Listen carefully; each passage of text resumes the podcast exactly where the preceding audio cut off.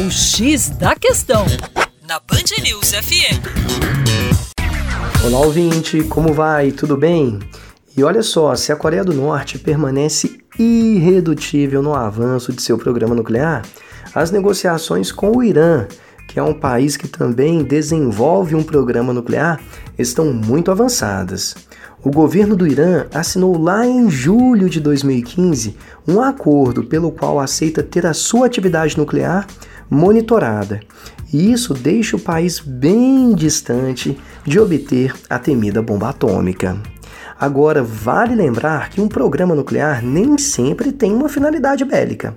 Aliás, na maioria das vezes, o programa nuclear tem uma finalidade pacífica, com o desenvolvimento de usinas termonucleares para a produção de energia elétrica e também de materiais enriquecidos que serão utilizados na medicina.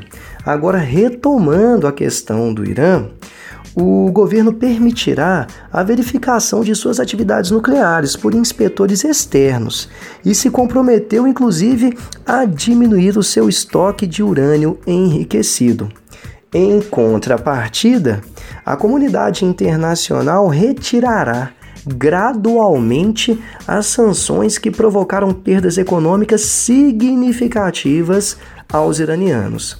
As negociações entre Irã e a comunidade internacional duraram quase dois anos e encerraram um impasse que perdurava desde 2001, basicamente quando as potências aí ocidentais né, passaram a acreditar que o Irã pretendia desenvolver a bomba atômica.